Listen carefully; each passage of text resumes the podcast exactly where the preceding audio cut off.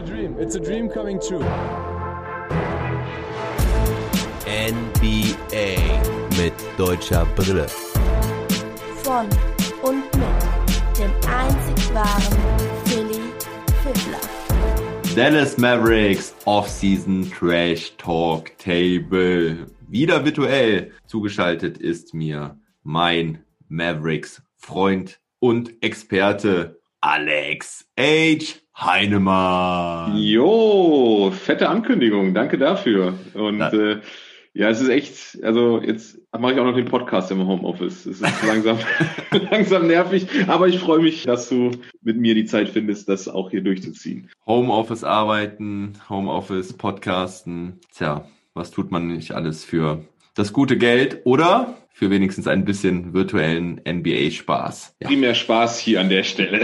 Ja, will, will ich doch hoffen, will ich doch hoffen, dass das sich noch nicht zu sehr nach Arbeit anfühlt. Denn vorbereiten muss man sich ja trotzdem auf das, was wir heute vorhaben. Ich gebe unseren Hörern mal gerade einen Überblick über die Agenda Age. Wir werden erstmal, ja, vorstellen, brauchen wir dich an der Stelle eigentlich nicht mehr. Du bist mein langjähriger Freund und Experte, wie ich gerade eben schon gesagt habe, für die Mavs. Wir haben viele, viele Jahre Mavs zusammen verfolgt, geguckt, gefiebert, die Championship zusammen uns reingezogen von Anfang bis Ende. Und wer denn noch mehr wissen will über Ages und meine Vergangenheit, der muss sich das Dallas Mavericks oh, Western Conference Preview angucken oder Dallas Mavericks Preview vor der Bubble. Das müsste irgendwie Folge 10 oder so gewesen sein oder Folge 5 oder sowas. Lang, lang ist es her. Ja, es ist schon vier Monate jetzt her. Über vier Monate. 50. Folge übrigens heute. Quasi. Uh, also ich bin einmal geehrt, dass ich überhaupt weiterhin der Mavs-Experte sein darf. Und dann noch die 50. Folge. Also hey, Ja. der ist jetzt aber richtig auf.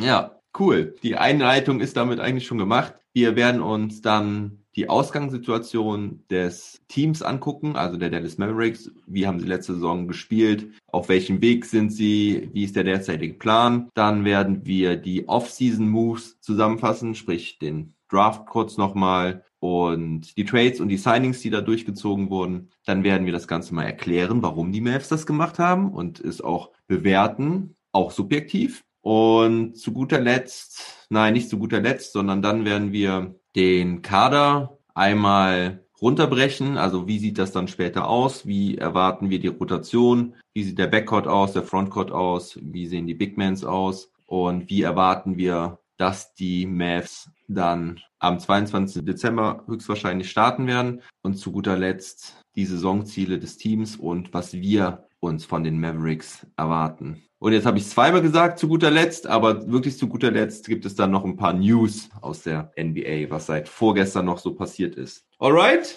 Alright. Hey, du bist bereit? Ich bin mehr als bereit. Dann würde ich jetzt mal loslegen mit der Ausgangssituation. Und zwar würde ich da meine lieben Kollegen Bobby Carella und Jeff Skin Wade aus dem Podcast Numbers on the Board zitieren. Und zwar, na, es ist kein Zitat, aber ich sag mal, was die in ihrem Podcast gesagt haben. Und zwar, die Mavericks hatten letztes Jahr die beste Offense in der History der NBA. Das weißt du ja auch, das True. weiß ich auch. True. Ähm, Das wissen die Geschichtsbücher auch. ja, Aber wer Um, weiß, wie lange bei der Entwicklung. Das stimmt, richtig. Das wird bestimmt nicht lange die beste Offensive in der Geschichte der NBA sein. Und zwar hatten sie das beste Offensivrating. Danach wird's gemessen, also wie viel Punkte man macht bei 100 Ballbesitzen. Und da haben sie den Rekord um 2,5 Punkte übertroffen. Also das ist jetzt nicht mal gerade so gerade so äh, den Rekord geholt, sondern sogar mit Abstand die beste Offense in der Geschichte. Und ja, die Saison letztes Jahr lief ja eigentlich ganz zufriedenstellend. Da kannst du vielleicht gleich noch mal ein bisschen weiter drauf eingehen. Die Mavs haben halt eine super Offense, aber sind nur 18. im Defensiv-Rating gewesen letztes Jahr. Und damit auch das schlechteste Defense-Team in den Playoffs letztes Jahr, ausgenommen von Portland, die halt aber auch Neunter waren, also vielleicht auch so ein bisschen auszuklammern sind. Die waren sogar 27. meine ich, im Defensiv- Oh. Defensiv-Rating. Ja. Und das einzige Team, was in den letzten 20 Jahren Champion geworden ist, mit keiner Top 10 Defense, waren die Warriors 2018. Die waren da Elfter. Ja? Also das ist so vielleicht mal ein guter Hinweis, woran es Mhm. bei den Mavs noch hapert. Da werden wir sicherlich nachher nochmal drauf kommen. Ja, und würden sie 2,5 Punkte in der Defense besser sein, wären sie schon auf Platz 9. im Defensivrating. Also, wenn du diese zwei Punkte aus der Offense wegnehmen würdest und die vielleicht an, an die Defense stecken würdest, wird es dich schon wahrscheinlich deutlich verbessern und vielleicht auch in den Playoffs besser werden. Das mal so als nette Info, das fand ich ganz gut von den Kollegen herausgearbeitet, fand ich schön erklärt. Deswegen wollte ich das einfach mal so wiedergeben, aber mir nicht die Lorbeeren für, für diese Recherchen holen. Aber Alex, fass doch vielleicht nochmal die Saison so ein bisschen zusammen für unsere Hörer und auf welchem Weg sich die Mavericks jetzt befinden. Ja, ich sag mal, einen großen, wichtigen Teil hast du ja eigentlich in diesem Zitat schon zusammengefasst. Beste Offense, historisch, wir haben es alle gesehen. Mhm. Irgendwie hatte ich trotzdem immer das Gefühl, dass eigentlich noch mehr geht. Offensiv, meine ich jetzt. Wird immer ja.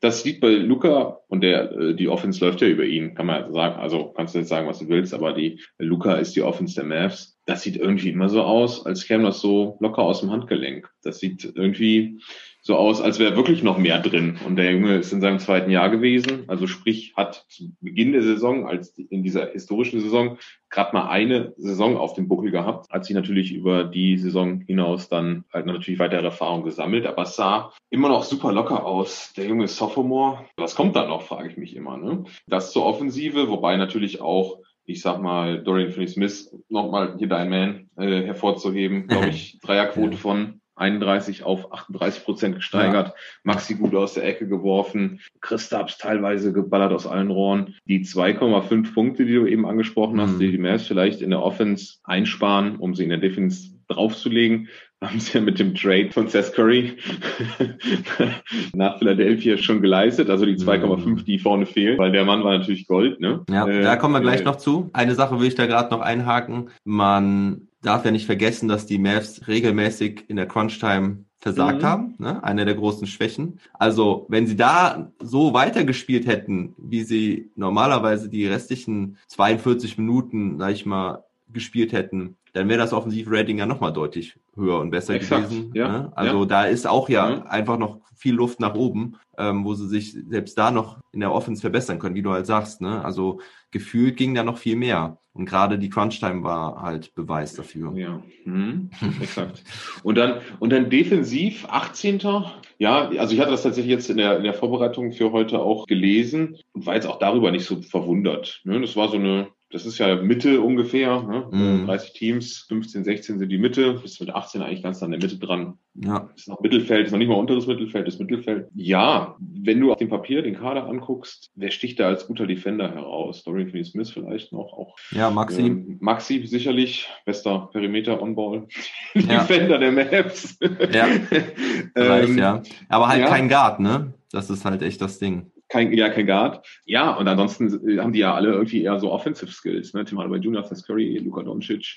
Aber ich fand die Defense eigentlich jetzt auch nicht miserabel. Also da haben wir die Jahre, die fünf Jahre vorher mhm. durchaus viel schlechtere Defenses oh, ja. der, der, der Mavs gesehen. Und auch da hatte man das Gefühl, dass sie schon immer noch mal so, ein, so, ein, so eine Schippe drauflegen konnten und auch mal gute, mhm gute äh, Perioden im Spiel hatten, wo sie auch defensiv zugelegt haben, je, je nach Line-Up. Ne? Also da waren ja schon auch gute dabei. Ich meine, es gab ja auch Spiele, wo Maxi und Gustavs zusammen die Zone auch dicht gemacht haben, richtig mhm. stark. Dorian Finney-Smith dann auf dem, auf dem Perimeter. Luca hatte gute Defensive-Sequenzen. Ne? Also da ist auch Potenzial da. Hat man aber halt auch der Offense geschuldet, wo klar der Fokus drauf lag, halt auch nicht das ganze Spiel konstant über äh, performt. Und dann kommt so ein 18. Platz halt zustande und wie du sagst, für den Championship reicht es natürlich nicht.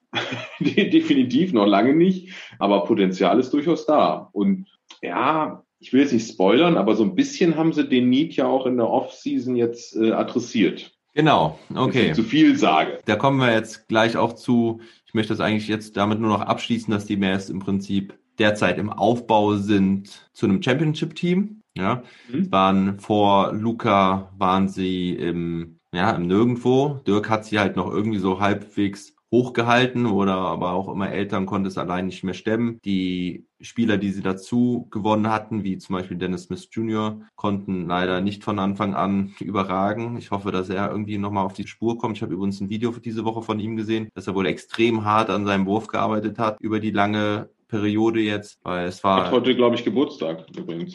Dennis Smith Jr.? Ja, ich meine, ich hätte das heute gelesen. Echt? Happy Birthday. Ja, ja für nee, gestern, gestern, es tut mir leid. Okay. Tut mir leid, ja, 25. November. 1997 Geburtstag. 97, also ist er jetzt 23 geworden. Exakt. Hm, vielleicht kriegt er nochmal die Kurve, ich würde mich freuen, weil er war ein ja, aufregender ja. Spieler. Naja, auf jeden Fall, du hast es eben nochmal gesagt, Luka Doncic erst in seiner zweiten Saison, das ist jetzt für mich gefühlt auch irgendwie wieder irreal. Also, das ist wirklich erst seine dass er so Sophomore ja. war, ja, das ja. ist ja, ja, wo die meisten guten Rookies eigentlich dann auch schon abkacken, weil sie auf dem Radar der anderen ähm, Defenses sind. Ja, aber nee. Luca nicht. Nee, überhaupt nicht. Also, ja, da haben wir ja auch in unseren Predictions vom letzten Jahr nochmal drüber gesprochen, wie ich das unterschätzt habe, dass er nochmal so einen Sprung machen kann. Ja, okay, also die Mavs sind dabei, sich ein Championship-Team aufzubauen über die nächsten Jahre. Und damit kommen wir dann jetzt zur jetzigen Saison, die mit der Offseason gestartet ist, die mit dem Draft gestartet ist. Und ja, da ist halt eins passiert, das hast du schon angesprochen. Seth Curry, one of the best shooters in NBA history, my man, ist Ja. weggetradet worden. Erkläre unseren Hörern bitte doch mal, warum man so einen Guy wegschickt. Also er ist Zweiter in der Drei-Punkt-Quote all time. Erster ist, weißt du es? Nicht sein Bruder? Ist, Ich weiß nee, es nicht, nein. nee, ist Trainer im Moment.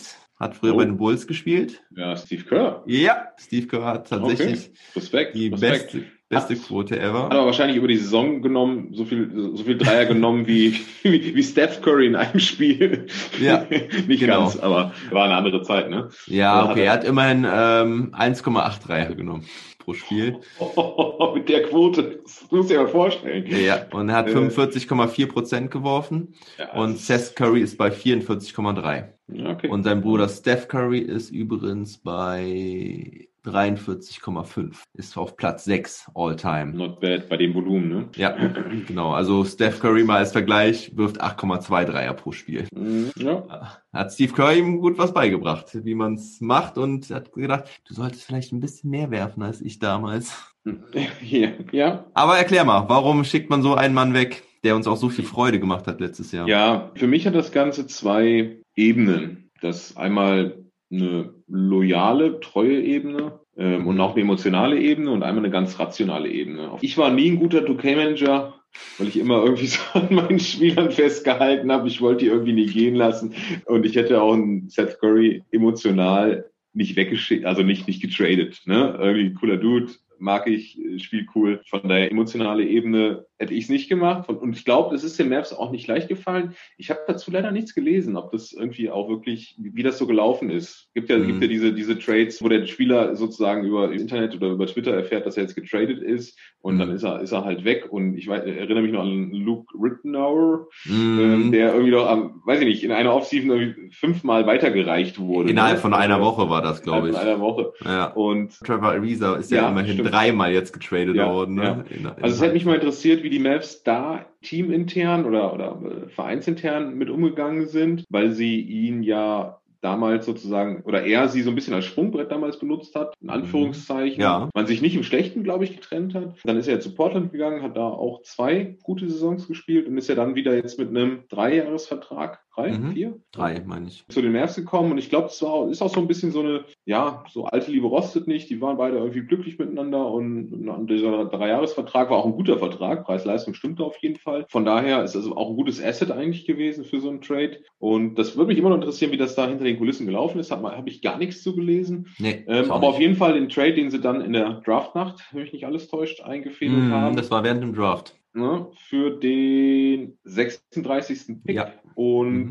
ja, Jason Richardson. Josh! Ähm, Josh, ah Gott, ich, ich wusste, ich habe mir das hier nur aufgeschrieben, ich wusste, dass der heute kommt. Ich Ich hab- wusste, dass der heute kommt. Mir, Ich mir ist das auch schon- passiert, ne? Im, im letzten Pod, als ich von dem Trade erzählt habe. Mir ist es auch krass. passiert. Ich hab Jay Rich, Jason Richardson Rich, von Philadelphia. Rich, ja. Hat ja auch bei Josh, Josh, Josh. Was Ja. ist los mit dir, Josh? Das Ähm, ist genau. schwierig. Und im Grunde haben sie Ganz kurz, dem, ist, ist Ja. ein Dreijahresvertrag und im letzten Jahr bekommt er 8,5 Millionen. Das ist dann 2022, 2023. Mhm, mhm. Ja, aber Äh, stopp, stopp, nee, dann war es ein Vierjahresvertrag, weil er hat ja, es war ein Vierjahresvertrag, Ja, okay. weil er hat ja letztes Ja. Jahr auch schon, genau, Signed Four-Year Contract, äh, 32 Millionen. Letztes Jahr. Ja, und dann, mhm. und dann kommen wir jetzt zu der rationalen Ebene und baue ich dann auf, auf dem auf, auf deinem Eingangsstatement. Das können wir immer wieder zitieren, mhm. äh, den ganzen, die ganzen Podcast heute über. Offense vielleicht die zwei Punkte abgegeben, aber dafür halt definitiv Defense verstärkt. Und halt auch auf einem Niveau, das war ja auch immer das Manko bei den Mavs, dass du halt diese zwei Stars hast, ich weiß gar nicht, warum ich das so komisch betone,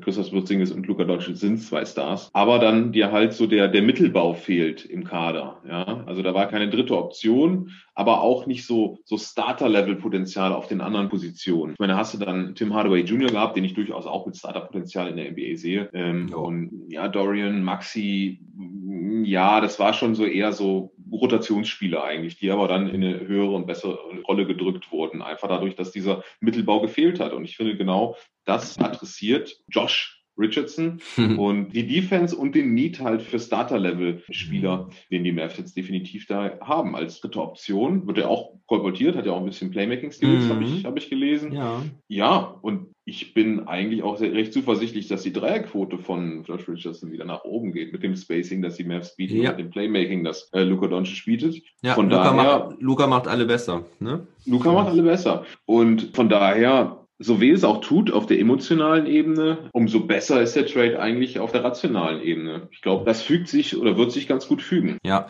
und genau, also du brauchst es halt einfach wirklich auch ein Defender, überdurchschnittlichen Defender, der gerade halt auch die Guards decken kann. Er kann ja das Geile ist ja, er kann ja beides decken. Er kann ja, er kann ja einen Point Guard decken. Ähm, mit, da kommt er mit seiner Größe ganz gut gegen an und ist äh, trotzdem noch schnell genug, um da mithalten zu können. Aber er kann halt auch mal einen Flügelspieler decken. Ne? Also er kann auch jetzt mal einen Paul George ähm, oder einen Kawhi Leonard übernehmen. Ja, ne? also ja, das, ist, das ja. ist halt das Geile. Und die Mavs hatten gute Defender, aber also über, wer ist überdurchschnittlicher Defender bei den Mavs? Maxi und Dorian Finney-Smith, würde ich sagen. Ne? Ja. Habe ich einen vergessen? Ja. Hm. Nö. Nö, eigentlich nicht, ne? ja, Delon Wright, aber das ja, kommen wir nach genau. später noch zu. Delon Wright, äh, Michael Kidd Gilchrist, die beide nicht äh, zurückkommen ja, okay. werden. Christoph Porzingis ist für mich ein überdurchschnittlicher Defender unterm Korb, aber halt jetzt nicht One-on-One -on -one und vor mhm. allen Dingen mhm. nicht am Perimeter. Mhm. Und ja, schau dir an, Damon Lillard, wie viel hat er uns reingerotzt äh, letzte Saison? Oh Bradley oh. Beal, ja, das sind genau diese Spielertypen, die die Mavs nicht gestoppt bekommen haben. Da haben sie einfach nichts machen können nichts. Ne? Und äh, da ist Josh Richardson jetzt zukünftig echt, ja, Geheimwaffe ist das falsche Wort. Der, ja, der, der Kettenhund, genau. Und du hast deine Dreierquote angesprochen, dass die ein bisschen runtergegangen ist, weil er hatte ähm, vor drei Jahren sein bestes Jahr. Das war ja auch so sein Breakout-Year bei den Miami Heat. Da mhm. hat er 37,8 mhm. Prozent geworfen. Ja, ja. Dann im folgenden Jahr äh, war er nicht mehr ganz so gut mit 35,7 Prozent. Und dann ist er zu Philadelphia. Es war das Sign and Trade gegen Jimmy Butler, oder? Das war das Sign, also, ja. also war auf jeden Fall Trade gegen Jimmy Butler. Ob das ja, Sign ne? Trade, ja, ja, ja, doch, müsste Sign Trade gewesen sein. Und da hat er nur noch 34,1 Prozent geworfen. Also da die Quote ist ein bisschen runtergegangen, aber bei Philadelphia auch nicht verwunderlich mit Ben Simmons und äh, Joel Embiid und all den Problemen, die sie Spacing. dort so gehabt Spacing. haben. Spacing. Genau. Und deswegen denke ich auch, die Dreierquote wird wieder hochgehen und ein perfekter Fit. Ich finde es auch super. Und ja. wer, wer schon mal irgendeinen Podcast von mir gehört hat, wo es um die Mavericks ging oder ein Trash Talk Table mit dir, der weiß, dass ich Seth Curry oh, geliebt habe. Und ja, der hat ja auch einen fetten, fetten Burger beschert. Ja, genau. Nicht nur das. Er hat mir vor allen Dingen auch sehr viel Freude beschert. Aber ja, er geht zu seinem Schwiegervater. Schwiegervater. Ne? Doc, Doc Rivers, Rivers, dessen Tochter mit ihm liiert ist. Ex von Paul George. ja, aus Philly-Sicht glaube ich auch ein ganz guter Fit, ne? Ja, Weil, definitiv. Aber ja. du hast auch eben ja noch diese persönliche, loyale Art ja angesprochen und du hast mich erst auf die Idee dann überhaupt gebracht, dass es ja vielleicht auch so, ich sag mal, im Guten abgewickelt wurde in Vereinbarungen mit Seth Curry, dass er irgendwie zu den Clippers mhm. geschickt wird, weil ja, er halt da vielleicht auch ein bisschen näher an seiner Familie dran sein kann mit Schwiegervater oder ne, also diese Beziehung da weiter aufbauen kann und also er ist auf jeden Fall, passt er da gut rein, nicht nur deswegen, also spielerisch sowieso. Er hat auch gesagt, dass er selbst äh, sich super sieht im, im Fit bei in Philadelphia, dass er da, dass Ben Simmons ähm, da den Playmaker machen kann und er draußen stehen kann, sagen kann, hier bin ich, hier bin ich und dann switch die Dinger ja, weiter ja. reinrotzen kann. Das wird auf beiden Seiten, glaube ich, ein ganz guter Fit sein. Ne? Wir haben beide, glaube ich, Needs adressiert, die Teams. Und muss man ja auch mal sagen, als nettes ja Zuckerli in dem Trade haben die Mavs ja auch noch einen Pick abgesahnt, einen Early äh, Second Rounder. Ja. Ähm, wer war das? Einer mit T. Ähm, vielleicht den 36. Ja, Das ja. müsste Ty äh, Tyler Bay gewesen Tyler Bay. sein. Ja, hab ich, ja. Ne? Also von daher war das aus Mavs Sicht. Ja, Jetzt sind wir noch nicht mal auf die Vertragssituation eingegangen. Mhm. Ähm, Josh Richardson hat ja noch dieses Jahr Vertrag und nächstes Jahr eine Player Option. Ja, genau. Könnte irgendwie auch nochmal wichtig werden, wobei das mir immer sehr hypothetisch ist, weil man ja halt nicht Mhm. weiß, nimmt er die Player Option jetzt oder nimmt er sie nicht, von daher. Aber wurde Also- auch als, als positiver Aspekt aus Mavs Sicht oft genannt. Ja, finde ich jetzt eigentlich eher negativ, weil ich glaube, dass er halt wirklich gut spielen wird und aussteigen wird und dann nur mit viel mehr Geld zu resignen sein wird. Mit Bird Rights.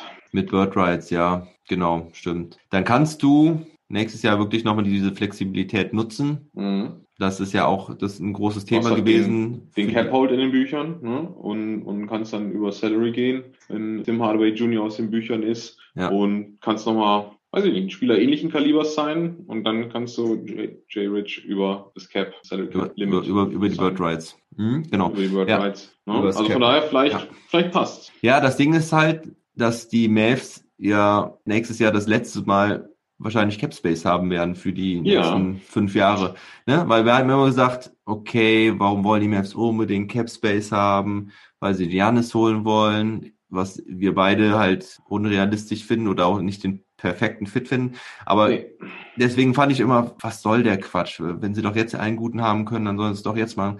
Aber eigentlich Ja. ist es, finde ich es doch richtig, weil du halt auf jeden Fall nächstes Jahr dann entscheiden kannst, was machst du mit dem Kader. Genau, genau. Ne? Du hast Und- das, das kleine Fenster nächstes Jahr, das, das schließt sich dann, von daher macht diese Flexibilität an der Stelle schon absolut Sinn. Ne? Genau, weil dann hast du. Porzingis und Lukas Max Contract ab 2022 drin und dann ist es vorbei. Ich glaube aber 2022 kannst du dann noch, nee, sie werden vorher ihm einen Max Contract geben, klar. Dann ist er auch in den Büchern drin. Dann hast du kein, kein Resigning, ne, wie du das so machen kannst. Das Mhm. heißt, es wird wirklich nächstes Jahr das letzte Mal sein. Aber wir haben eben über die perfekte Dreierquote oder die super Dreierquote von Seth Curry gesprochen. Und da habe ich noch ein ganz kleines Quiz für dich vorbereitet. Oh, ein Quiz. Naja, was heißt ein Quiz? Also eine Quizfrage, da wo du dein Mavericks Fachwissen unter Beweis stellen kannst. Ja, dann, dann hau mal raus. Das, Ist- kann- das, kann, das kann ja nicht gut ausgehen für es, mich. es kann eigentlich nur nach hinten losgehen. Das tut mir auch leid, dass ich dich jetzt hier so wahrscheinlich auflaufen lasse. Schauen wir mal, vielleicht, vielleicht kriegst du ja was hin. Ich meine mir- Antwort, soll ich dir meine Antwort vorher schon sagen?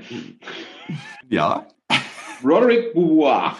Nee, nee, nee, nee, nee. So, aber, aber es, äh, das war keine schlechte Antwort, weil sowas kommt gerne bei mir vor, ne? Nee, es geht darum, besten, und jetzt darfst du natürlich nicht googeln, die besten drei Punktwerfer aller Zeiten. Ich habe mir ja die Liste angeguckt, die Top 20. Und ich habe mir die Top 20 angeguckt und ich habe sechs Mavs-Spieler da drin entdeckt. Also sechs Spieler, die bei den Mavs unter Vertrag standen. Einen haben wir ja jetzt genannt. Also Volume, Äh, Percentage, Percentage. Percentage. Ja, genau. Buh. Ja, ich sag dir mal gerade noch ein paar andere Sachen. Also wir haben auf Platz eins hatten wir Steve Kerr, auf Platz zwei hatten wir Seth Curry, Mhm. auf Platz drei ist ein Maverick schon. Ähm, den, der, ich glaube, der auf den wirst du aber nicht kommen. Also den kennt man auch kaum. Auf Platz vier ist Drazen Petrovic, Rest in Peace. Platz fünf Duncan Robinson Okay, ja. ja, äh, mit 43,7 Prozent. Platz sechs Steph Curry. Ja, und dann sind halt noch fünf weitere Mavs dabei. Und ja, fällt dir auf Anhieb einer ein. Also müssen nur ein Spiel bei den Mavs gemacht haben. Peja Stojakovic. Nein, der ist aber Boah. gar nicht so schlecht gewesen. Der wäre gar nicht so schlecht aber gewesen.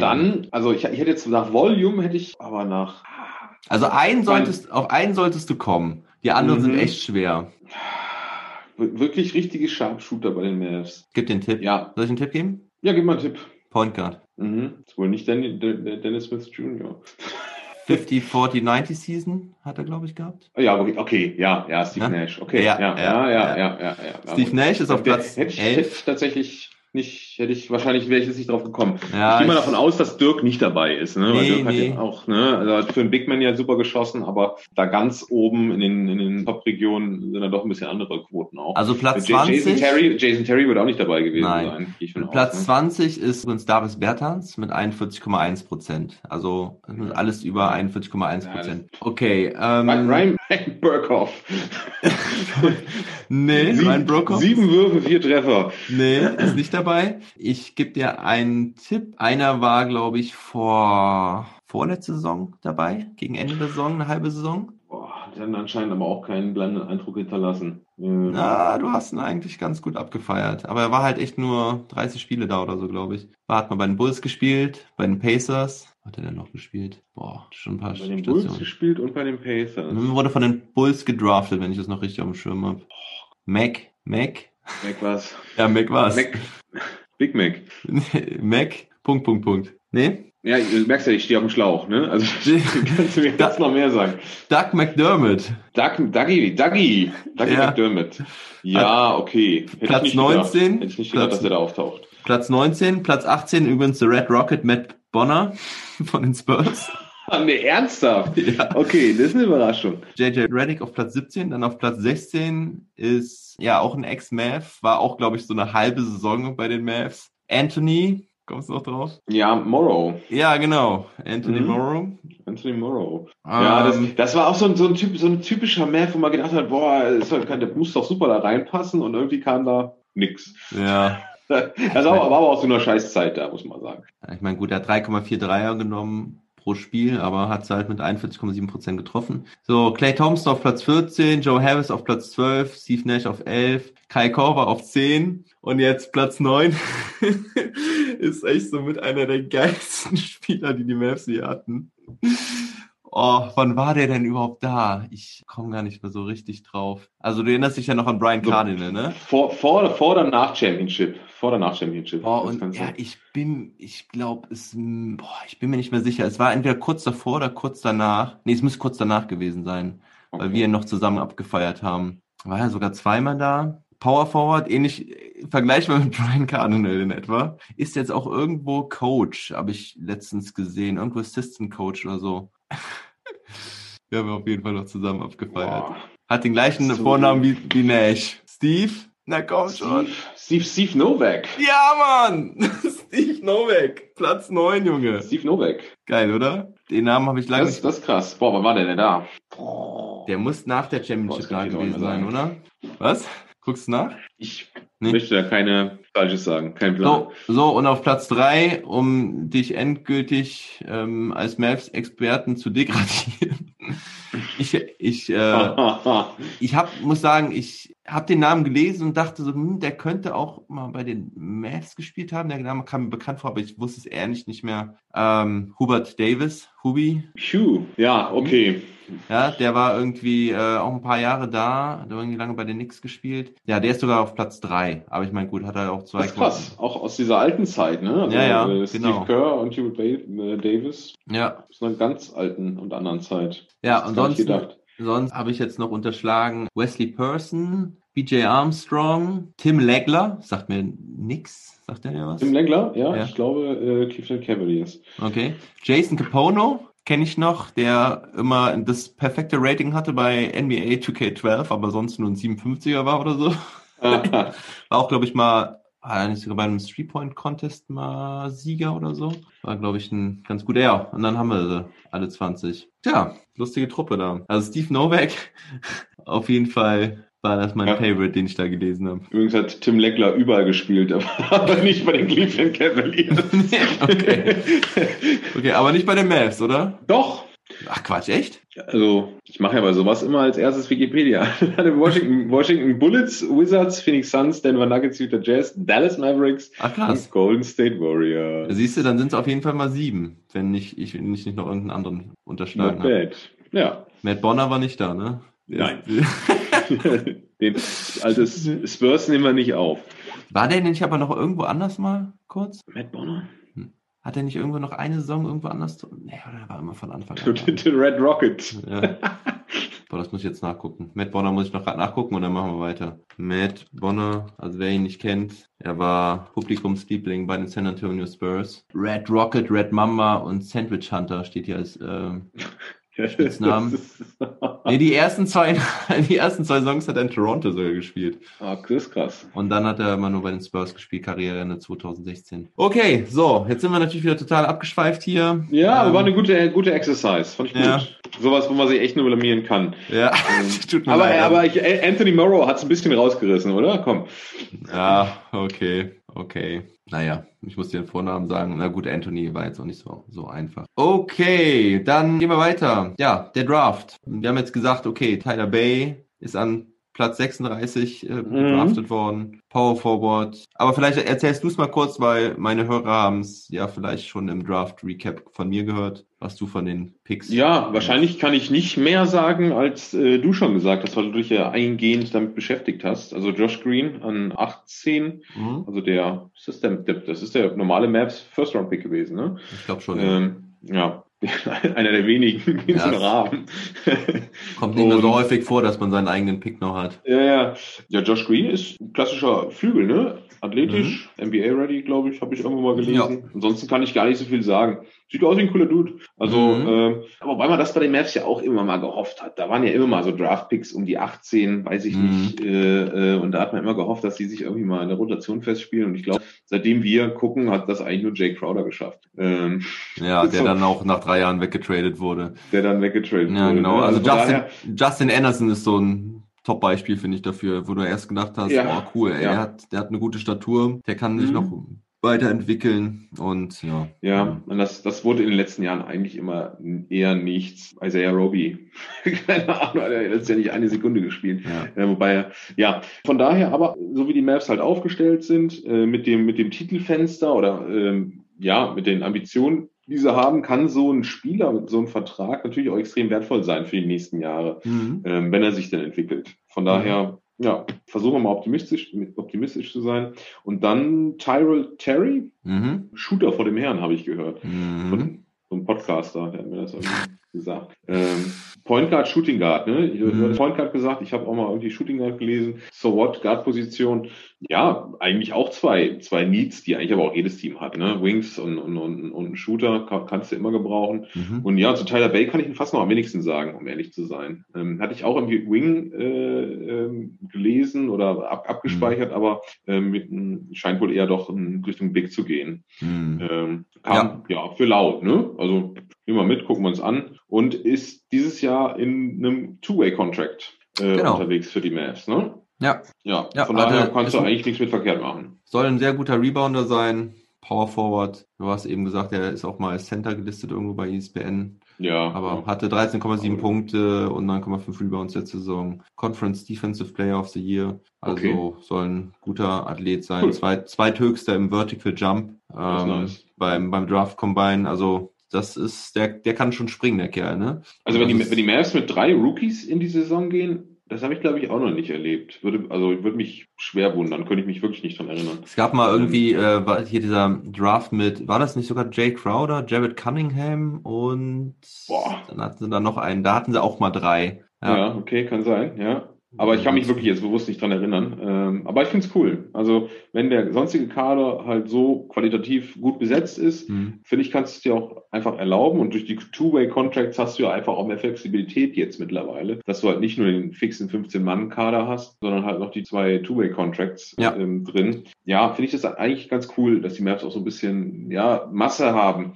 Und vielleicht, wenn der eine nicht einschlägt, vielleicht schlägt ja der andere ein. Ja. Und auch wenn es sich in der Vergangenheit nicht so oft ausgezahlt hat oder nicht so oft äh, zum, ja, die Mavs nicht die Ernte da einfahren konnten, mhm. Was übrigens oh, oh, oh. fiese Phrase. Ich muss mir das, ich muss mich immer selber daran erinnern, als ich gerade eine fiese Phrase gebracht habe. Ja, nee, das, ja. nee, nee, das, das wäre mir immer noch gekommen. Da werfe ich jetzt mal für dich äh, hier ein Euro ein, ne? Ja, kriegst du, kriegst du beim, äh, äh, beim Burger kriegst du noch äh, Pommes und eine weitere Soße deiner Wahl dazu. Mm. oh Mann, wann werden wir diese Burger essen? Ja, irgendwann, irgendwann. Genau. Konzept, die konnten die ersten nicht einfahren, genau, aber vielleicht aus, aus drei, vielleicht aus drei Spielern, vielleicht ist ja mal einer dabei, den du langfristig wirklich gebrauchen kannst. Und irgendwie machen die alle drei eigentlich einen ganz guten Eindruck, so von der Spielweise und dem Fit in der modernen NBA. Ja, also ich bin gerade bei den Flügelspielern, also wenn man Tyler Bay dann auch noch irgendwie als Flügel bezeichnet, also Tyler Bay und Josh Green bin ich sehr gespannt. Bei Tyrell Terry sehe ich nicht so ganz den Need im Mavs-Kader, aber da kommen wir jetzt einfach mal zu. Mhm. Denn ähm, wie windet sich das Ganze jetzt hier irgendwie zusammen? Also wir haben gesagt, Josh Richardson ist gekommen für Seth Curry. Dann ist, ach so, einen haben wir ja noch vergessen. Ja, ja, wir ein, noch, ein Trade, ne? Also wir waren, genau, wir waren ja noch beim, beim Draft im Prinzip. Ja. Jetzt äh, kommt dann halt noch der Trade hinzu, wo sie Dallon Wright und Justin Jackson weggeschickt haben und dafür James Johnson bekommen haben, der jetzt noch ein Jahr Vertrag hat mit 16 Millionen. Und dann war es das eigentlich. Dann sind eigentlich halt ein paar Spieler nicht geresigned worden. Also Antonius Cleveland ist raus, Josh Reeves ist raus, Michael Kidd Gilchrist ist raus, Courtney Lee ist raus und das müsste es gewesen sein. Ich gucke den Kader gerade durch, richtig. Und Woody Colley Stein haben sie noch verpflichtet, geresigned. Trey Burke. Und Trey Burke haben sie geresigned. Mhm. Und KJ Berea hat auch noch ein Jahr Vertrag bekommen. Rentenvertrag. Hardaway hat seine Option gezogen. Ja. Der Dorian äh, Finis, ach, Entschuldigung, äh, Willie Corley Stein, viele zu viele Doppelnamen hier in der Liste. Willie Corley Stein hat sich gegen seine Option entschieden und hat ein bisschen mehr Kohle raushauen können. Nämlich vier Millionen pro Jahr anstatt, glaube ich, zwei Millionen pro Jahr. War die zweite Jahr, das zweite Jahr eigentlich mit Option, weißt du das? Ja, ich war aber gerade am überlegen, was für eine Option. Player oder mhm. Team, ne? Das weiß da eigentlich so, wie die Mavs ja eigentlich äh, aufgestellt sind, eigentlich ja eher eine Teamoption sein, aber also ich könnte mir eigentlich auch nicht vorstellen, dass sie ihm eine Player-Option, also dass sie ihm erstens mehr Gehalt vorstellen. geben und noch eine Player-Option geben. Das würde nicht so viel Sinn machen. Von allem er jetzt auch nicht so übermäßig überzeugt hat letztes Jahr. Ja, also den Need habe ich auch nicht ganz gesehen, wenn ich ehrlich bin. Ja, ja, als ich das, das Roster Breakdown gemacht habe, habe ich auch gedacht, hm, brauchst du denn wirklich? Aber für, für dieses Jahr wäre es vielleicht noch ganz okay, wenn du Dwight Powell und Christaps verletzt mhm. hast. Ja, aber nochmal kurz in den Trade James Johnson, Justin ja. Jackson, Dallon Wright. Wir hatten ja in unserem letzten gemeinsamen Podcast so ein bisschen den Breakdown gemacht, wer hat performt oder wer hat überperformt und wer waren so die Enttäuschungen der Saison. Und da hatten wir, glaube ich, beide, ja, Dallon Wright und Justin Jackson in der Riege der Spieler, die nicht so überzeugt haben. Und ja, ja die sind so beide los, mhm. haben dafür einen Spieler bekommen, der auf jeden Fall tough ist. Ja. Der ein cooler Dude irgendwie ist. Ich meine, der, hat einen schwarzen Gürtel, ne? Hast du das wahrscheinlich ja, schon gelesen? Hat er wirklich? Ich habe das die ganze Zeit nur gelesen, aber nirgendwo stand mal wirklich, dass er, dass das wirklich auch war, also kein Witz oder so. Also ja, stimmt, ja, hat er, hat er. Ist Martial Arts Kämpfer übrigens auch, also zehn Kämpfe schon gemacht. Ja, deswegen halt ähm, Bodyguard für Luca gegen Markus Morris. Bodyguard ne? für Luca. Ich habe gestern, ich habe ich hab mir irgendwie ein Highlight-Video angeguckt von, äh, kann ich nur empfehlen, äh, ja? von der Saison, letzten Saison, äh, wo er, die er bei den äh, Timberwolves abgeschlossen hat. Ich ja. bin nicht sicher, ob er die ganze Saison da gespielt hat. Ich glaube nur den. Nee, nee, äh, der ist ja von den ne? Heat äh, weggetradet worden im ja. Trade für und, Jay Crowder und Andre Iguodala. Ja, und das sah eigentlich ganz cool aus. Also ja, echt gut ja. gespielt. Ne? Wobei, wobei Highlight-Videos natürlich immer auch so eine, mhm. so eine. Tücke sind. Ähm, aber ähm, durchaus auch ein Spieler, den du, den du von der Bank äh, gebrauchen kannst. Ne? Auch Wing ja. kann durchaus, wenn Dorian Finney-Smith oder ja, wer auch immer da im Power Forward spielt, runtergeht, durchaus bringen. Ne? Von daher, aus, aus meiner Sicht auch aus Mavs Sicht zweifach gewonnen. Mich Spieler losgeworden, die nicht so überzeugt haben. Mhm. Justin Jackson, wow. Ich glaube, er hat so viel Korbleger letzte Saison verlegt, das habe ich in meinem Leben noch nicht gesehen. Ja. Kurze Ergänzung, James Johnson hat halt 14 Spiele gemacht für die Timberwolves mhm. nach dem Trade und hat da aber 50% Vielquote gehabt und 37% Dreier bei 3,3 ja. Versuchen. Das ist solide, 12 Punkte, 4,7 Rebounds, 3,8 Assists, 1,4 Steals. 1,4 Blocks, also 2,4 Turnover, okay. Und das Ganze halt in 24 Minuten. Also das ist. Boah, der äh, hat da ein bisschen geballt, ne? Mit 2,4 Turnover. Hat da nochmal. in 24 Minuten, nicht schlecht. Gut, aber auch 3,8 Assists, ne? Also für seine Position ähm, ja, ist ja. auch nicht wenig, ne? Also. Also ich, ich glaube ja, da, da ist es auch ein ganz guter Fit eigentlich, wenn ja. ich ehrlich bin. Ne? Also Toughness, Defense, Erfahrung, Erfahrung. Also von daher auch ein guter Trade aus meiner Sicht. Ja, und damit haben wir sie alle durch. Und dann sag doch mal, wie du dir das Mavs-Team nächstes Jahr vorstellst. Ja, ich weiß, ich weiß nicht, ob du dich erinnerst, ich habe mir sonst immer so ein DIN A4-Blatt geholt und habe die, die fünf historischen Positionen ja. aufgeschrieben und dann so ein Depth Chart, Chart ja, gemacht. Genau. Und habe dann auch aber immer die Verträge und Salary Cap und alles dann ausgerechnet. Das ist ja auch irgendwie immer nicht so ganz so einfach. Kursieren ja auch immer andere Zahlen. Das habe ich dieses Jahr irgendwie nicht geschafft ja, die Saison ist ja gerade erst vorbei, die nächste geht los. Ja, das ist ähm, Aber ich, ich habe dann, ich habe hier so ein bisschen angefangen und habe dann hey, immer das Problem, wo stecke ich denn Luca hin? Er ist ganz ja. klar der Point Guard und trotzdem tue ich mich immer schwer, ihn auf die Point Guard Position zu setzen, aber ja. da gehört er einfach hin. Damit, damit bist du auf Point Guard einfach super tief besetzt mit mhm. Luca Doncic, mit Jalen Brunson, wo ich immer noch große Hoffnung habe, dass der jetzt richtig performt, nachdem er mhm. leider letzte Saison ja die äh, Verletzung auch hatte, mit Trey Burke und JJ Barrea und dann noch Harold Terry also ja, wie du schon gesagt hast, von daher hast du wahrscheinlich auch gesagt, dass du den Fit ja. oder den Need nicht so richtig genau. Ähm, also auf Point Guard bist du richtig deep besetzt. Und ich kann mir jetzt eigentlich auch keinen oder nur wenig Spielzeit von Luca zusammen mit einem der anderen vorstellen. Ja? Da habe ich was zu vorbereitet. Und zwar habe ich mir nämlich genau auch darüber Gedanken gemacht, wenn du Luca, Jane Brunson, Trey Burke und sogar noch JJ in der Hinterhand hast für die Point Guard Position. Für mich auch alles klares, klare Einser. Also tue ich mich auch schwer, da einen auf die zwei zu stellen. Mhm. Dann habe ich nochmal überlegt, haben denn Trey Burke und Luca nicht ganz gut zusammengespielt? Hat mich so ein bisschen vor allen Dingen an die Playoffs erinnert. Da war ja, ja Trey Burke, ja. ist ja richtig heiß gelaufen mhm. und vor allen Dingen mit Seth Curry zusammen. Du erinnerst dich, als Luca verletzt war, dass mhm. sie da oder oder sogar Foul Trouble hat. Nee, das war das Spiel, wo er sich verletzt hat, glaube ich, wo er im dritten Viertel relativ lange draußen war und weil Marcus Morris ihm auf den Fuß getreten ist, hat er sich da nicht auch verletzt. Mhm. Ähm, auf jeden Fall habe ich mir dann die Two-Man-Combinations angeguckt und wie er so unter anderem ja, mit wem er halt ganz gut performt hat. Und ja, das ist dann halt jetzt ja, natürlich jetzt auch nicht das biggest äh, Sample Size, aber er hat mit äh, Luca hat er 100 Minuten zusammengespielt in den Playoffs. Ähm, ja, okay. Das ist jetzt schon nicht wenig, ne? Das ist nicht wenig für eine Playoff-Serie, sechs ja. Spiele. Mhm. Ja, und da sind sie mit 2,6 Punkten plus rausgekommen. Also das ist das okay. Netto pro 100 okay. Possessions. In der Serie, wo du in sechs Spielen verlierst, mhm. ist das schon mal nicht schlecht. Also die Dreierquote ist um Punkt 053 höher gegangen. Ja, also kannst du sagen von, keine Ahnung, beispielsweise jetzt von 30 auf 35 Prozent. Ja, um, um 5 Prozent kann man im Prinzip sagen. Was haben wir noch? Effective Field Goal ist hoch. Also bis auf die Freiwürfe und die Rebounds ist eigentlich alles hochgegangen. Und von daher ist das schon mal ein gutes Zeichen. Mit Seth Curry übrigens in 91 Minuten plus 24. Also wow. richtig wow. krass. Okay, ja. das ist krass. Und dann ist mir zufälligerweise dabei auch noch aufgefallen, Trey Burke und Josh Richardson letztes Jahr bei den Philadelphia 76ers. 158, okay, okay. 158 Minuten in der Regular Season. Er ist ja vor, er ist ja von den Sixers gewaved worden im gewaved Februar. Worden, ja. mhm. Da ist es eigentlich erst Small Sample Size für die Regular Season, 158 Minuten, ja. aber plus 13,4. Okay. Und ja. äh, das ist mal eigentlich ganz nice, ne? Hast du mal geguckt, ob Trey Burke nicht mit jedem Spieler plus Rating hat. das klingt ja schon echt ganz gut. Ähm, ähm, mit Joel Embiid tatsächlich auch 17,8 in der ähnlichen Zeit. Jetzt leider nur drei, und zwar noch Mike Scott mit, mit 4,6, mit dem er 200 Minuten gespielt hat, also mit der Bank wahrscheinlich dann eher. Aber ja, das ja, also würdest, würdest du dann, dann Luca und Trey Burke, wer jetzt auch immer da auf der 1 oder auf der 2 nominell steht, durchaus auch zusammen sehen. Weil das wollte ich, hätte ich sonst als Theorie auch mal rausgehauen. Du hast sie jetzt eigentlich schon gebackt an der Stelle.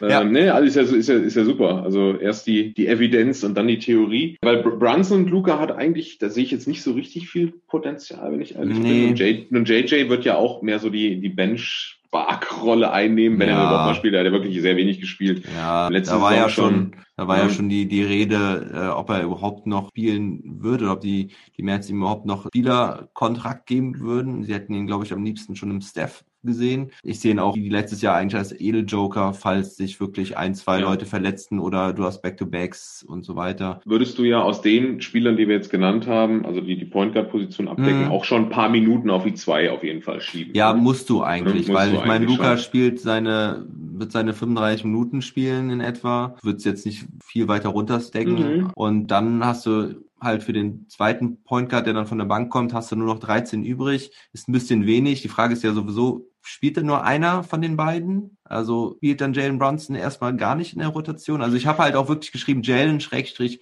Trey. Mhm. Training Camp soll es zeigen, aber ich glaube, dass sich halt Trey Burke dann durchsetzt und dann ähm, ja den Point Guard macht für zwölf Minuten, wenn wenn Luca dann draußen ist und dann halt noch ein paar Minuten neben Luca auf der zwei sehen wird. Also so ja, den. Das kann ich mir auch gut vorstellen. Ja, dass er dann so auf weil, 20 weil Minuten kommt. Wir, wir, haben ja jetzt gesagt, okay, mit, mit Jason Richardson, äh, Josh Richardson, wieder. oh, da, äh, pass auf, ich habe hier auch 20 Cent Stücke liegen. Ja. Ähm, da kommen jetzt mal hier Immer 20 Cent. Das können wir über die Saison einführen. Oh ja, das, ja, ja, das, können, das können wir über die Saison einführen. Das finde ich gut. Und äh, James Johnson, also da sind, finde ich irgendwie sehr viele äh, Js auch am Start. Ja. Ähm, durchaus auch, ja, Wing, Manpower da. Mhm. Aber wenn ich jetzt meinen Depth Chart angucke, ist das trotzdem immer noch die dünnste Position, weil bei mir sammelt sich Welche so jetzt? Point Guard, Shooting Guard meinst du? Alles, alles zwischen Point Guard und Center eigentlich. Okay. Ist immer noch, ist immer noch relativ, ne? Wer, ja, ich äh, finde es halt extrem auf der 2. Also auf der 2 finde ich halt, ist wirklich ein bisschen problematisch, weil äh, meiner Meinung nach, ja, Hardaway und Jay Rich mhm. ähm, mhm. auch schon eher Dreier sind als Zweier, finde ich. Also, ja, also zumindest, ja, sehe ich sie auch nicht auf der Bank, um es da auch ein bisschen zu spoilern. Ja, ja also ich habe es auf der 2 dann den, den großen Need gesehen, weil da habe ich ja. dann auf der Bank eigentlich dann Josh Green schon stehen, wobei halt dann, ja, Trey, wie gesagt, ein paar Minuten da bekommt, aber eigentlich musst du da auch noch ein bisschen Minuten auffüllen mit Green, weil ich die anderen nicht so wirklich dann da auf der 2 sehe. Ohne jetzt noch ein paar Sachen vorwegzunehmen. Aber mach du mal weiter. Ja, ich sehe es eigentlich ja genauso, dass du auf der 2 oder drei, weil ich glaube schon, dass beide auch die zwei spielen können, ähm, auf jeden Fall in Summe halt zu dünn bist. Ähm, wenn du, wie gesagt, Point Guard haben wir jetzt gesagt, haben wir eigentlich zu viele Minuten. Wenn wir nochmal von der anderen Seite gucken, auf Center, finde ich, hast du eigentlich auch zu viele Minuten. Mhm. Ähm, ne, wir haben es ja eben, wir haben es eben schon gesagt, mit Willie Colley Stein noch dazu geholt. Du hast Porzingis, ja, Boban wird situativ ein paar Minuten abreißen, mhm. aber nicht der Rede wert. Maxi Paul, klar wirst du auch ein paar Power Forward Minuten sehen, können aber tendenziell auch Center spielen. Und mhm. dann noch ein Willie Corley Stein obendrauf. Da bist du da schon richtig dick eigentlich drin. Zumal, wenn du bedenkst, dass äh, Dorian Finney-Smith, James Johnson in der modernen NBA halt auch Power, Power Forward spielen können. Bist du sogar auch Center. Ja, bis, bis, bis sogar zu Center, aber da, aus meiner, also wenn du da nach Kadermanagement gehst, kommst du da ja kaum hin, dass du die mal in einer, in einer, in einer normalen Rotation und nicht nur rein situativ dann mal auch da spielen lässt, weil du einfach da so viele Spieler hast, die da die Minuten, die Minuten da eigentlich richtig dick sind, dicht sind, auf Point Guard richtig dicht sind und dann auf den Wing-Positionen und der zweiten Guard-Position bist du eigentlich trotzdem zu dünn, auch wenn du den Need irgendwie adressiert hast. Ich mhm. glaube aber trotzdem, dass du eine vernünftige Starting Five auf jeden Fall aufs Spielfeld bringen kannst. Mhm. Ich weiß nicht, wen du da äh, gesehen hast, was deine. Ähm also meine Starting Five ist Luca, Hardaway, ja. Jay ja. Rich, Dorian Finney-Smith ja. und KP. Ja. Ja, stimmst ja, mir zu. Ja, also ob da jetzt... ich, hatte, ich, hatte, ich hatte dir ja nochmal geschrieben, irgendwie Maxi dann auf der 4, aber hm. deutsche Brille wird hier nicht. Ja gut, wir ne? werden gleich noch darüber reden, wie die Mavs vielleicht in die Saison gehen. Das ist, mhm. äh, habe ich mhm. jetzt mir mhm. noch als Punkt aufgeschrieben, aber lass uns mal davon ausgehen, dass alle fit sind. Also wir, wir machen jetzt die Theorie auf, alle wären fit. Ja. Wie will man ja. denn dann spielen in den Playoffs mit diesem Kader? Genau. Ja, und ob jetzt Hardaway auf der 2 ist oder Richardson auf der 2 ist ja immer ja, Pumpe. Ja. Nur die Frage ist halt, wie sieht dann die Bank aus? Und machst du ein Bench-Line-Up oder wie packst du die Starter mit der Bench zusammen? Also wen willst du mit der Bank auflaufen lassen? Gerade halt auch irgendwie mit Luca oder mit, mit KP. Also wenn du Tim Hardaway Jr., Dorian Finney-Smith und Josh Richardson im Starting-Line-Up hast, mhm wer spielt in der Bench-Unit auf dem Flügel? Ich glaube, mhm. da, musst, da musst du ja fast staggern, rotieren. Ja. Ne? Also ich, ich, ich, sehe da gar nicht so die Chance, wirkliche Chance, da dann eine wirkliche Bench-Unit eigentlich zu bringen. Ja. Das ist meine, meine, meine Erkenntnis eigentlich gewesen. Ja. Analyse. Das habe ich ja. genauso gesehen. Das ist eigentlich, das ist einfach so wahrscheinlich. Ja. Also wenn du ein bisschen Ahnung hast, dann äh, siehst du das eigentlich. Ich habe deswegen auch gesagt, okay, es, ich sehe auch die Option, dass Hardaway wieder von der Bank kommt. Ja. Ja, aber das möchte ich eigentlich nicht, weil er letztes Jahr so super als Starter funktioniert hat. Also ja, ja, ne? ja, ist absolut richtig, absolut richtig. Oder doch eine Option, ja genau, dass du ähm, Jay Rich auf die zwei, Dorian Finney-Smith auf die drei und dann Paul, wie es ja letzte Saison war, als Starter auf der vier mit Bozingis. Ah, bin ich jetzt auch nicht so der Riesenfan von. Also wenn nee. ich mir aussuchen könnte, würde ich das Lineup nehmen, wie, wie wir das eben gesagt haben. Mhm. Ja. ja. Das ist ein modernes NBA-Lineup. Endlich. Ja. und, und es ist ein Big Lineup. mit Luca auf Point Guard bist du sowieso immer big, aber mm. ähm, da ist ja kein Spieler dabei unter, unter 6'5, ne? Ähm, weil müsste ich jetzt lügen, aber ich glaube auch, dass Tim Hardaway mm. nicht, nicht wirklich kleiner ist. Nee, ähm, nee, nee, der ist nein. Ja, also das ist schon ein sehr kompaktes, gutes Line-Up. Auch defensiv belastbar, glaube ich. Ja, mit Jay Rich auf jeden Fall. Dorian Finney-Smith, das hast du, kannst du alles verteidigen. Ne? Eigentlich. Ja, selbst, selbst Tim Hardaway hat ja teil, teilweise, ja. Also, also hat ja nicht schlechte Defense gespielt. Ja, das Problem ist halt, ähm, und da zitiere ich auch so ein bisschen Bobby Carella wieder, die Mavs hatten halt viele durchschnittliche Verteidiger. Mhm, ja, mhm. also Hardaway ja. ist so ein typischer durchschnittlicher Verteidiger. Ja. Aber wo sind denn meistens die besten Spieler? Auf dem ja. Flügel beim Gegner, ja. Sprich Kawhi Leonard, Paul George, LeBron James. Und wer stoppt die dann? Die kann dann auch Tim Hardaway, wenn er mit viel Einsatz spielt. no ja. way, ne? Also das, das, da brauchst du halt einen Premium-Defender, sonst bist du halt, bist du halt defensiv zu schwach. Und ja, mit Jay Rich sehe ich da echt, hoffe ich da wirklich, dass sie da diesen Need erfüllt haben. Und ja, gehen wir dann jetzt mal auf die Bank. Also ich mache jetzt einfach mal weiter, wie ich die Bank dann sehen würde. Also ich habe ja schon gesagt, mhm. Jalen oder Trey auf der Eins, wobei sich, glaube ich, Trey durchsetzen wird. Wobei ich es auch schon bitter fände, wenn Brunson dann eigentlich gar nicht in der Rotation wäre. Also generell muss ich hier an der Stelle sagen, sehe ich das bei den Mavs so wie letztes Jahr, dass sie eigentlich lange relativ flexibel bleiben, dass sie nicht die, die, absolut feste Rotation haben. Also ich würde mir wünschen, dass sie wenigstens bei der ersten fünf bei der bleiben, die ich eben gesagt habe, wobei das natürlich aufgrund der Verletzung von Porzingis schon gar nicht von Anfang an durchzuziehen mhm. ist. Aber dann würde ich mir wünschen, dass diese fünf sich auch etabliert später und dass sie es mit der auch schaffen, gut zu spielen und erfolgreich zu spielen. Und bei der Bank würde ich jetzt schon sagen, lass es ähm, situativ machen, je nachdem, wie, wie der Gegner ist, äh, was du brauchst. Und also Rick Carlisle hat es ja auch oft gemacht, dass er wirklich eine feste Bench hatte, also ein festes Bench-Line-Up mit fünf Spielern. Ja, du erinnerst dich, äh, JJ Barrea, Dwight Powell, die hatten die beste Bank. Ja. Äh, der, der ganzen NBA und waren irgendwo ganz hinten in der Tabelle. Ne? Ich glaube, das war vor zwei Jahren, war das noch, das war noch vor Luca, glaube ich. Das war, glaube ich, die erste Saison von Bank, Dennis Smith Jr. Die Bank gefühlt besser als ja. das Starting-Lineup. Ja, ich glaube, da war Dorian Finney-Smith auch noch auf der Bank. Die haben halt wirklich da richtig gerockt und, und immer in diesem Fünfer-Mob halt, ne? Und das kannst du, glaube ich, dieses Jahr halt nicht machen mit dieser Mannschaft. Und ich gehe jetzt aber weiter.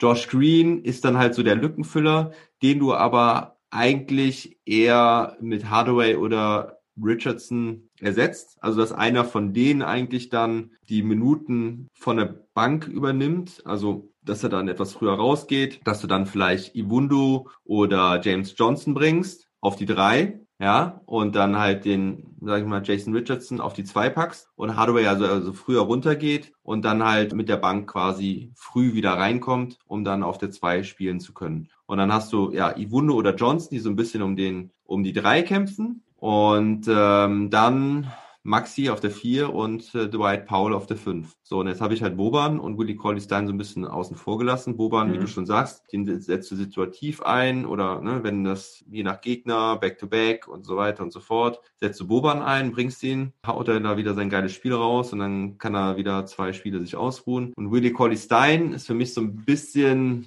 ja, Fragezeichen, X-Faktor, der aber für mich insbesondere eigentlich nur wichtig ist für die erste Saisonhälfte, ja. wo nicht ja. alle richtig fit sind. Ich frage mich in, der, in einem komplett gesunden Kader halt, wenn du schon beim Benchliner bist und hast Maxi und Paul drauf und hast dann noch Willy Colley Stein und Boban übrig ja. und Johnson auch noch übrig, der auch Power vorspielt. Schon ganz gut aufgestellt auf den großen Positionen. Ne? Nee, hast du, hast du cool analysiert. Iwundo hatte ich komplett, äh, habe ich mir gerade noch hier so dazu geschrieben. So ganz, Ey, ganz ehrlich, der ist mir auch erst relativ spät aufgefallen. ich hatte den echt so ein bisschen wieder vergessen, bis ich dann nochmal den Kader durchgeguckt habe und dann stand da so Iwundo und ich sage, mm, oh. Von daher, von daher gibt es ja da schon auch noch mal ein bisschen Tiefe, wobei da halt auch nicht sicher bin, ja, ob der sich jetzt festspielen wird. Das wird sich, wird sich zeigen. Ist auch noch so eine, so ein bisschen so eine, ja, wie so eine Wundertüte, glaube ich. Ja. Saison, ne? Also ich habe den tatsächlich ein paar Mal bei den Magic spielen sehen Und ich fand den eigentlich immer ganz cool. Ja, so 3D-Player ähm, mhm. sieht eigentlich relativ stabil aus, ist ja relativ dünn, aber ähm, hat äh, ja, einen ganz gut muskulösen Körper und ist aber so ein Spieler, ja, der hat dann halt nur 5,8 Punkte, ne? Irgendwie in seinen, ja, ja. keine Ahnung, 24 Minuten macht. Ich hatte doch die, die Stats mal rausgesucht. Achso, er hat 21 Spiele letzte Saison gestartet, bei einem bei einem Playoff-Team. Oder bei einem Team, das später in die Playoffs gekommen ist. Ja. Ähm, von 52, die er nur gespielt hat. Hm, okay. Hat da stabile ja. 34 Prozent getroffen. Ja. Aber Luca, Spacing, ähm, ja. 80 Prozent Freiwürfe, also kann werfen. Ja. ja genau, das ist wieder die Hoffnung, ne?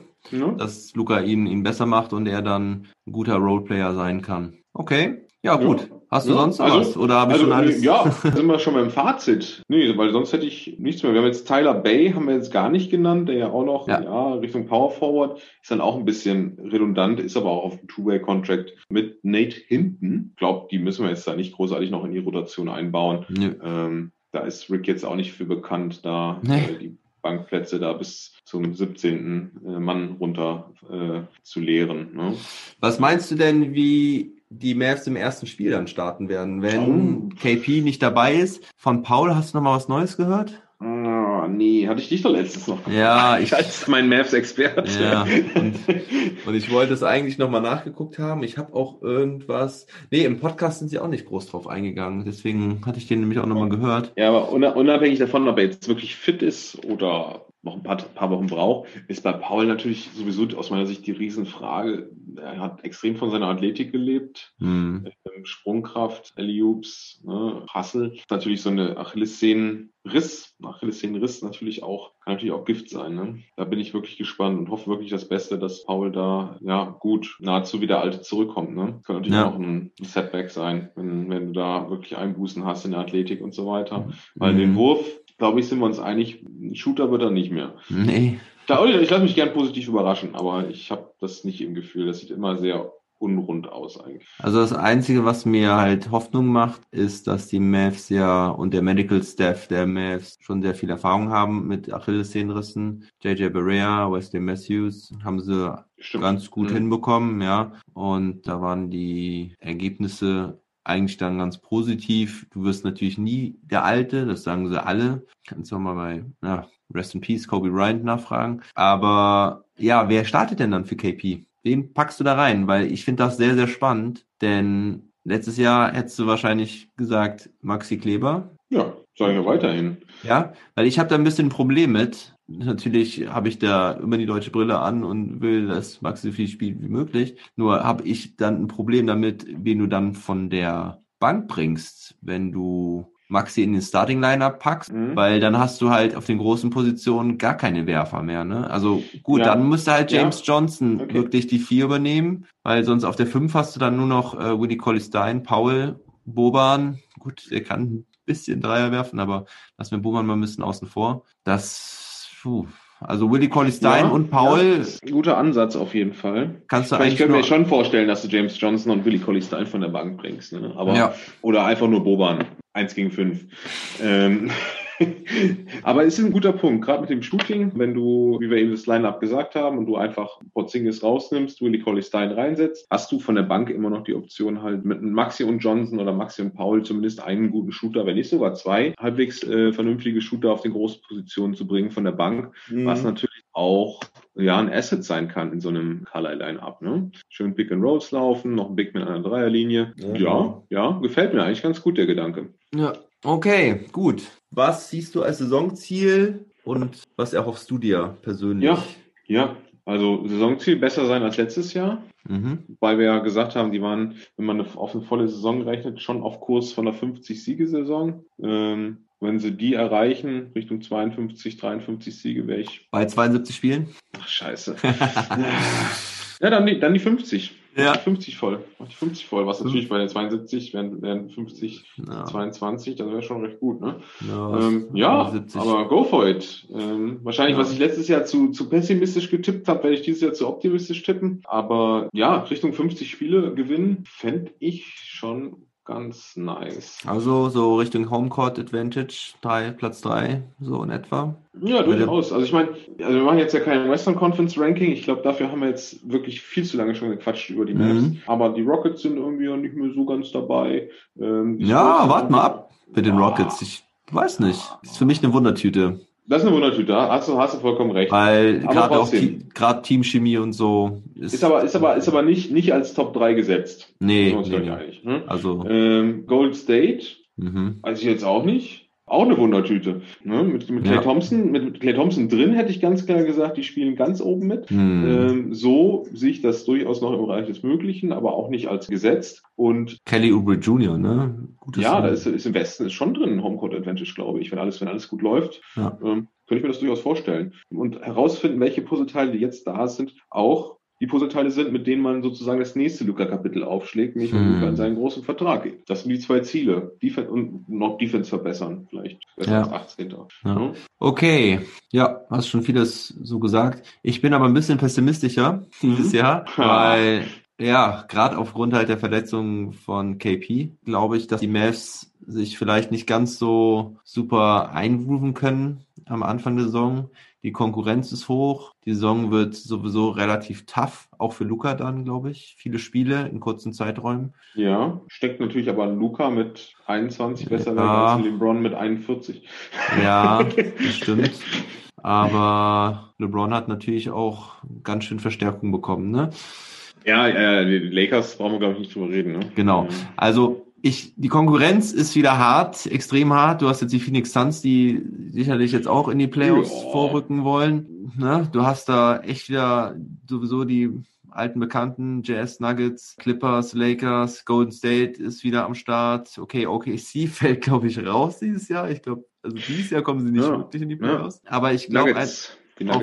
Auf, aufgrund der Konkurrenz, glaube und halt der Verletzungsprobleme halt Paul und äh, KP, glaube ich, dass die irgendwo auf fünf oder sechs enden werden. Mhm. Ich meine, es mhm. ist sowieso immer relativ knapp da, aber ich glaube, ihnen werden da halt einfach so zwei, drei Spiele, Siege fehlen zum Homecourt Advantage. Und dann ist für mich das große Ziel, eine Playoff-Serie zu gewinnen gegen die mhm. Clippers. Mhm. Drei gegen sechs gegen die Clippers oder gegen die Nuggets. Aber ich, wenn ich, wenn ich mich festlegen müsste, würde ich sagen, Mavs auf fünf, Jazz auf vier und die Mavs gewinnen gegen die Jazz in der ersten Runde und dann, gut, keine Ahnung, was dann passiert. Dann wird es in der zweiten Runde natürlich immer sehr hart. Aber das ist so mein ja, Way to go für diese Saison und meine Hoffnung. Also ich denke, die Ziele werden ein bisschen höher sein bei den Mavs. Ja, dass sie halt, wie gesagt, Richtung Homecourt Advantage gehen. Ja. Neben diesen ganzen anderen Soft-Targets, die du genannt hast, mit äh, finde die Spieler für die Zukunft, Defense verbessern. Aber ich denke, dass sie Richtung Home Court, Home Court Advantage schielen wollen und es knapp verpassen werden. Aber es ist alles gut, wenn sie diese eine Play Playoff-Serie gewinnen und den nächsten Schritt machen. Ja, ja. Und die Saison da drauf geht es dann in die Conference Finals und dann geht es in die Finals.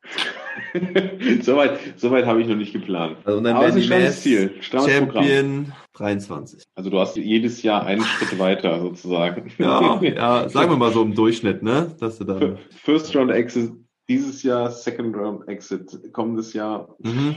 Genau. ja, okay. Gefällt mir. Gut, dann ja. haben wir es doch zu den Mavs, oder? Ja. Eine Sache. Ja. Haben wir noch ein paar News aus der allgemeinen äh, NBA, gerade für unsere Hörer. Hassan Whiteside hat bei den Kings unterschrieben für ein Jahr. He's back. Okay. Hat, Kings, sie suchen noch Shooting. Ja, ich weiß nicht, was die Kings überhaupt suchen. Was suchen die denn? Na gut, die, die Aaron Fox ist jetzt mit 195 gebunden. Ja, ja ist der einzige Max-Contract, wo ich gesagt hätte, hm, weiß nicht, ob der unbedingt ein Max-Contract, aber eigentlich muss es natürlich machen. Also ja, also ich glaube, da hätte jeder gesagt, wenn die, wenn die Kings es nicht gemacht hätten, oder guck dir die Kings an. Ja. Ähm, also von ich meine, ich hätte halt auch Bogdanovic einfach gehalten und den hättest du auch im Zweifel immer noch irgendwann gegen Gegenwert traden können. Also ich glaube, den Contract ja. wärst du immer losgeworden, oder? So ein Bogdanovic. Wahrscheinlich schon. Und dann lassen ihn gehen für nix, okay. Ja, dann ist Nick Stauskas hatte unterschrieben und zwar bei den Milwaukee Bucks. Er kommt zurück in die NBA, hat ein Jahr in Baskonia in Spanien gespielt und ist jetzt wieder zurück in der NBA. Ich habe mich an die Zeit in Philly erinnert, du an die Zeit in Sacramento, von denen ist auch damals gedraftet worden. Mhm. Ist ein Shooter und kann ja da sicherlich bei den Bugs von der Bank kommen und für ein bisschen mehr Spacing sorgen. Und dann haben wir noch ein paar äh, Informationen aus Atlanta. Danilo Ganilari hat sich geäußert zu seinem Vertrag bei den Hawks und hat gesagt, ja, die Rolle ist klar festgelegt, dass er als Six-Man von der Bank kommt, hinter John Collins im Prinzip auf der Power Forward Position, wird dann sicherlich natürlich auch Minuten wahrscheinlich auf der 3 noch bekommen, ähm, weil die werden sich wahrscheinlich die Position 4 nicht ganz unter sich ausmachen. Ja, weil wir ziemlich viel über die Hawks geredet haben, oder ich in meinem Podcast. Mhm. Die Hawks, die haben ziemlich viel richtig gemacht diese Offseason, oder? Ja, Hawks habe ich mich gar nicht, also ich meine, Bogdanovic ist safe, ne? Ja, ja. Bogdanovic, Gallinari, Rondo, dann haben ja, sie sieht, sieht auf Papier schon ganz gut aus. Ich glaube, der, der Rondo sprengt das alles noch nach dem fünften Spiel, aber ja, ja sieht, sieht auf dem Papier sieht das super aus. Ne? Ob das dann auch alles so fliegt und funktioniert, ist dann nochmal die zweite Frage. Das ist die große Frage, ob Trey Young halt nicht nur ein super Shooter ist und die Show alleine rocken kann, sondern ob er halt auch ein Team leaden kann. Ne? Das ist mhm.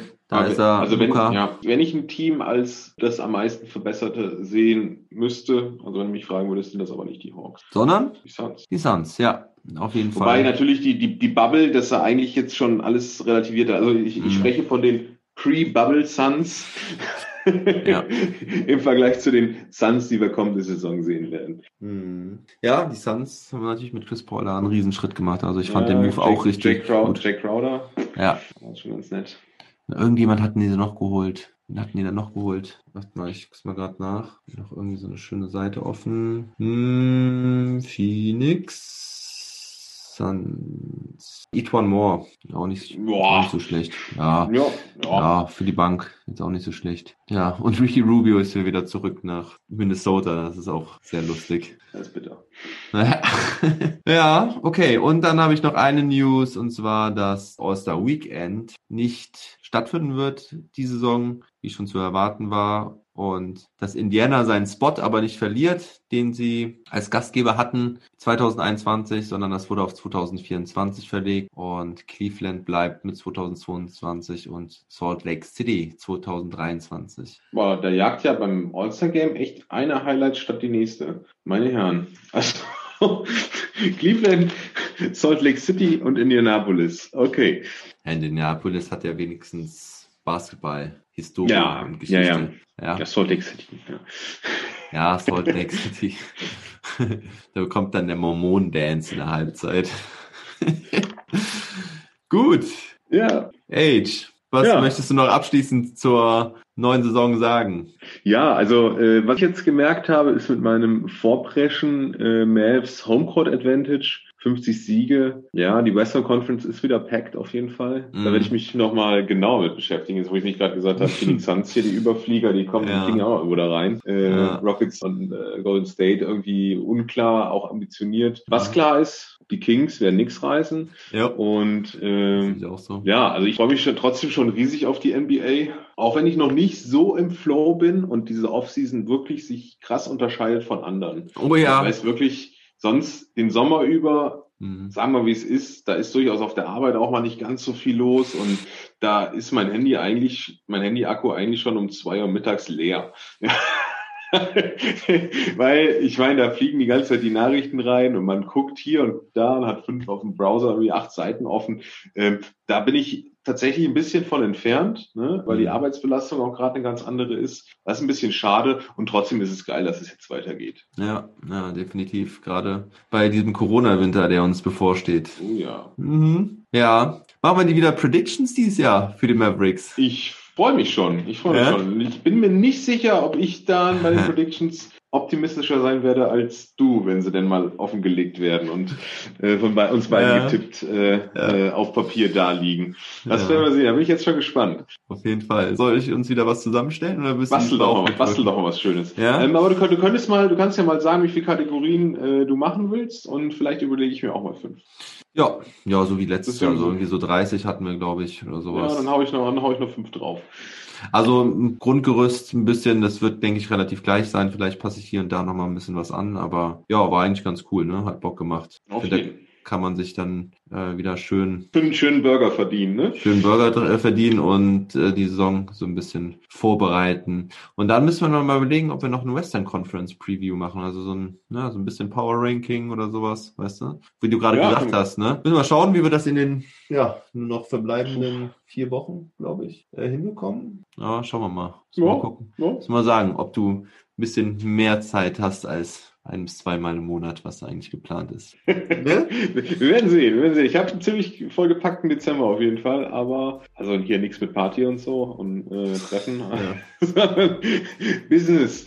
Aber Business. Ähm, Business, Business. Das kriegen wir hin. Ich bin da optimistisch. Age, ich danke dir vielmals. Ja, ich danke dir. Was sagen wir abschließend? Hau rein und never stop ballin'. Never stop ballin'. Peace. Okay.